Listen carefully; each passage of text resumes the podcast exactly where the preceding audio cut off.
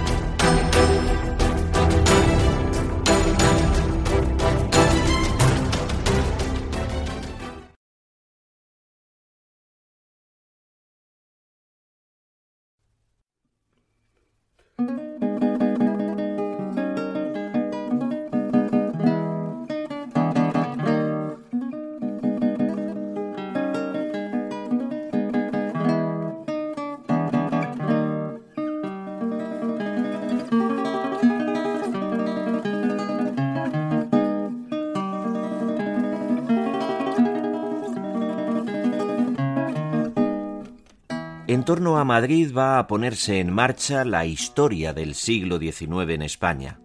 Como en torno a Madrid, por suerte o por desgracia, librará el principal episodio de la historia española del siglo XX. Evidentemente nosotros no vamos a caer en la facilona tentación de reducir la historia de España entre los siglos XIX y XX a la historia de Madrid complementada por la de Barcelona. La vida histórica de las dos capitales españolas es condición necesaria, aunque no suficiente para la reconstrucción de todo el resto. Pero durante la España contemporánea, mucho más que en épocas anteriores, Madrid no es solamente el centro geográfico y político, sino también el centro histórico del país y del pueblo español. Y es que a diez leguas de Madrid, en el Real Sitio de Aranjuez, se inicia la historia contemporánea de España con el motín de este encrespado pueblo que un hijo organiza contra su padre. En el motín de Aranjuez, el príncipe de Asturias, Fernando, busca y logra el desahucio de Godoy, príncipe de la paz, que desaparece de la historia cuando ésta dibuja una nueva y decisiva etapa. Carlos IV abdica y comienza su asendereado reinar Fernando VII, que es un turbio histrión a quien la benemérita Escuela de Navarra no logrará jamás reivindicar. La asonada de Aranjuez no fue un levantamiento rey-pueblo como cantaron los aduladores, simplemente se trató de un golpe palaciego dirigido por el príncipe con ambiente, eso sí, y respaldo popular, no mal trabajado, por cierto, por algunos colaboradores. El reinado de Fernando VII coincide con la crisis del antiguo régimen, al menos con su fase más aguda y decisiva, que dejó la evolución en estado irreversible.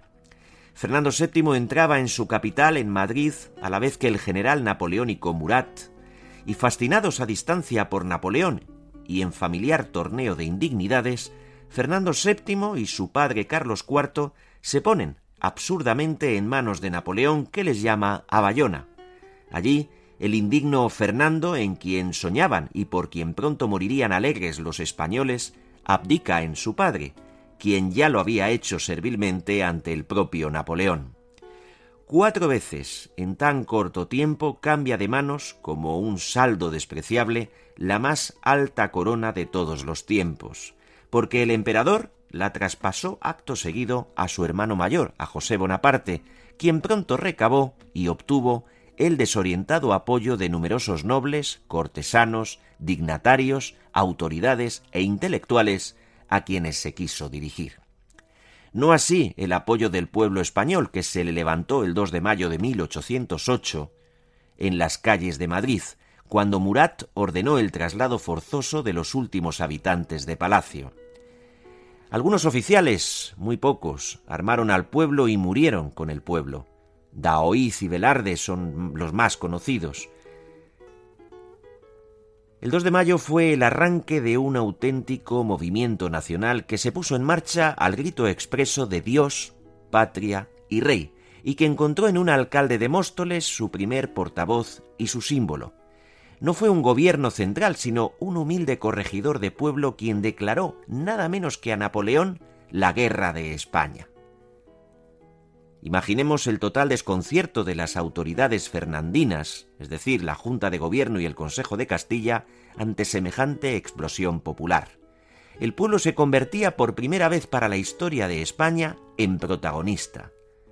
Y ante la invasión se alzó, unido en todos los confines de la patria con sentido nacional inequívoco, décadas antes de que la Europa romántica inventara los nacionalismos no era un pueblo de la Europa romántica, sino el que forjaron milagrosamente los reyes católicos, el que se alzaba por su independencia e identidad. El pueblo en armas desconfió inmediata y definitivamente de las instituciones del antiguo régimen que habían cedido tan ignominiosamente ante el alud extranjero. Claro que el pueblo era también antiguo régimen, y es que el poder pasa a las juntas supremas provinciales, que es una especie de reasunción popular de la soberanía.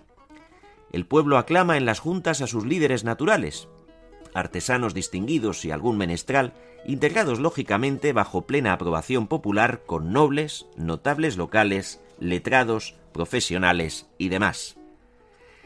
Si la nobleza titulada vaciló, los hidalgos, sin embargo, los hidalgos de toda la vida, los hidalgos seculares, se colocaron desde el primer instante en su sitio, junto al pueblo, a donde ya volvían económicamente con el... ¿Te está gustando este episodio? Hazte fan desde el botón apoyar del podcast de Nivos. Elige tu aportación y podrás escuchar este y el resto de sus episodios extra. Además, ayudarás a su productor a seguir creando contenido con la misma pasión y dedicación.